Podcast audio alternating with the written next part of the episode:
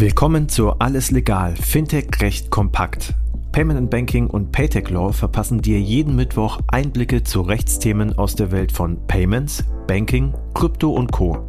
Viel Spaß mit der heutigen Episode mit Sebastian Glab und unserer Gastgeberin Christina Casala. Eine neue Ausgabe, alles legal, Fintech recht kompakt. Ich begrüße an dieser Stelle wieder sehr herzlich Sebastian Glab. Er ist Rechtsanwalt und Partner der Kanzler Ennerton und hat zuvor als Compliance Officer und Geldwäschebeauftragter für eine internationale Bank gearbeitet und kennt sich natürlich bestens im Thema Geldwäschegesetz aus. Sebastian, herzlich willkommen auch von meiner Seite hier an dieser Stelle. Hallo Christine. Ich war ganz, ganz ohr, als du gesagt hast, er kennt sich gut in Sachen Geldwäsche, aber dann kam noch Geldwäschegesetz aus. Also Geldwäscheprävention wäre wär, wär schön zu hören. Also Geldwäschegesetz passt aber genauso. Ja, herzlich willkommen. Hallo.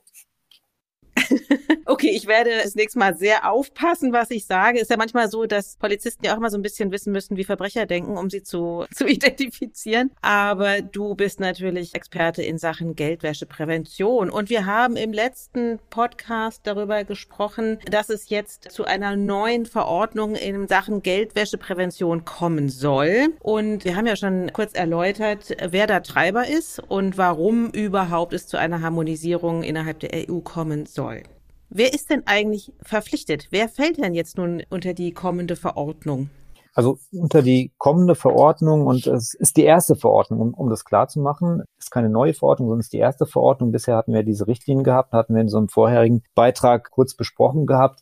Wer erfasst ist, äh, der, der Terminus ist hier der, der Verpflichtete, da hat sich eigentlich wenig getan. Also es sind insbesondere die, die, die klassischen Verdächtigen, nämlich Kreditinstitute, Finanzdienstleistungsinstitute, auch die Herren der Rechtspflege, die Rechtsanwälte für den einen oder anderen immer noch im Jahr 2023 ein, ein dunkles Feld, zumindestens wenn man sich die Verdachtsmeldungen anschaut. Ich hatte es im ersten Beitrag gesagt, die Anwälte haben da, glaube ich, noch Luft nach oben, die Notare haben nachgelegt. Der Großteil der Verdachtsmeldungen kommt immer noch aus der Finanzbranche. Ja, wer auch erfasst ist, sind die, die Güterhändler und die Dienstleister.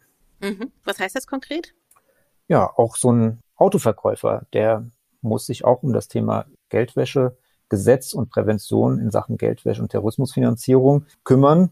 In dem Zusammenhang vielleicht auch ein Thema, was, was neu aufgekommen ist, zumindestens für alle Deutsche, was, was Besonderes, diese Bargeldobergrenze. Das heißt, wir haben eine Barzahlungsbegrenzung in Höhe von 10.000 Euro und das ist natürlich für den, für den Deutschen, der ja teilweise doch mit dem Bargeld noch unter dem Kopfkissen schläft, was ganz Besonderes. Ja, so wenn man in die skandinavischen Ländern fährt oder in in den eh-, ehemaligen Mitgliedstaat Großbritannien. Da hat man doch Schwierigkeiten teilweise mit Bargeld noch zu bezahlen. Das ist in, in, in Deutschland anders. Der Deutsche liebt das Bargeld, er vertraut in das Bargeld. Ähm, das Bargeld wird auch nicht abgeschafft. Gleichwohl, wir haben eine Begrenzung für Bargeldtransaktionen in Höhe von 10.000 Euro. Warum das Ganze? Äh, vielleicht eine Frage vorwegzunehmen, weil Bargeld eben anfällig ist. Anfällig für Geldwäsche. Die Spur des Geldes oder ein entsprechende, wie sagt man neudeutsch, äh, Tracking ist eben schwierig bei Bargeld und insofern möchte man eine entsprechende Grenze einführen. Und diese Grenze gilt für Güterhändler und zur Erleichterung und beziehungsweise äh, für, zur Beruhigung nicht, wenn die Christina dem Sebastian jetzt 10.000 Euro überweisen möchte zwischen uns beiden, zwischen den natürlichen Privatpersonen, da ist das möglich.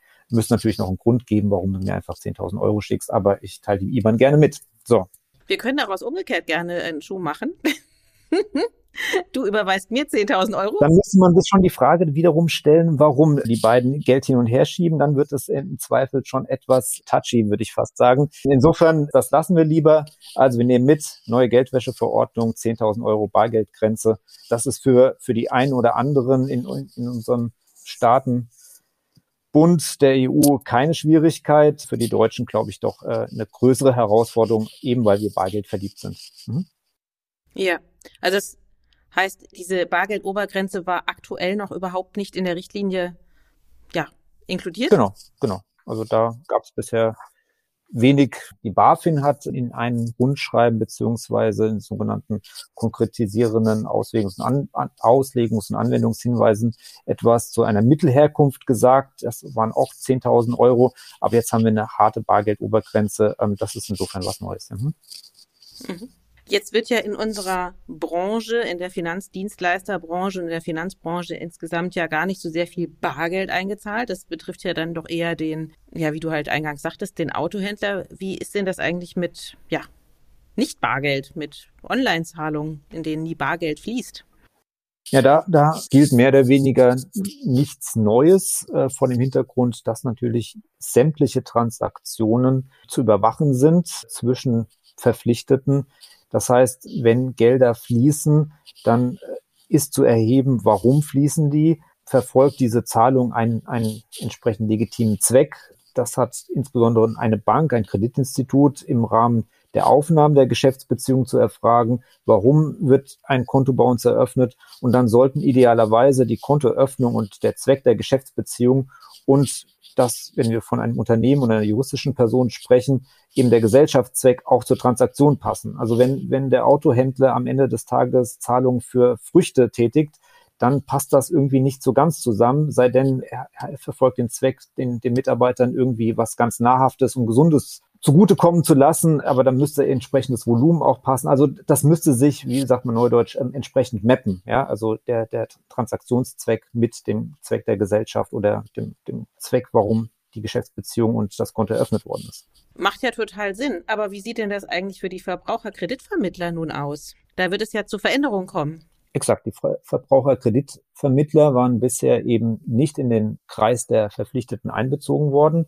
Insofern waren sie von den Geldwäschevorschriften ein Stück weit ausgenommen. Das ändert sich, werden jetzt zukünftig dazu gehören und die entsprechenden Pflichten auch umzusetzen haben. Das ist ähm, in der Tat ein guter und wichtiger Punkt von, von deiner Seite.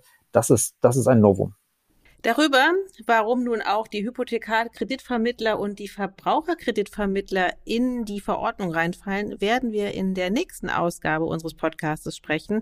Bis hierhin Sebastian, erst einmal wieder herzlichen Dank. Sehr gerne. Dankeschön. Das war alles legal, Fintech recht kompakt für dieses Mal. Wir freuen uns, wenn ihr uns auf eurer Lieblings-Podcast-Plattform abonniert. Übrigens, wenn ihr noch tiefer in die Welt des Fintech-Rechts eintauchen wollt, dann abonniert unbedingt auch Paytech Talk, der Podcast von Payment Technology Law. Dort steigen unsere Experten noch deutlich tiefer in komplexe Materien ein. Viel Spaß dabei und bis zum nächsten Mal bei Alles Legal, Fintech Recht Kompakt.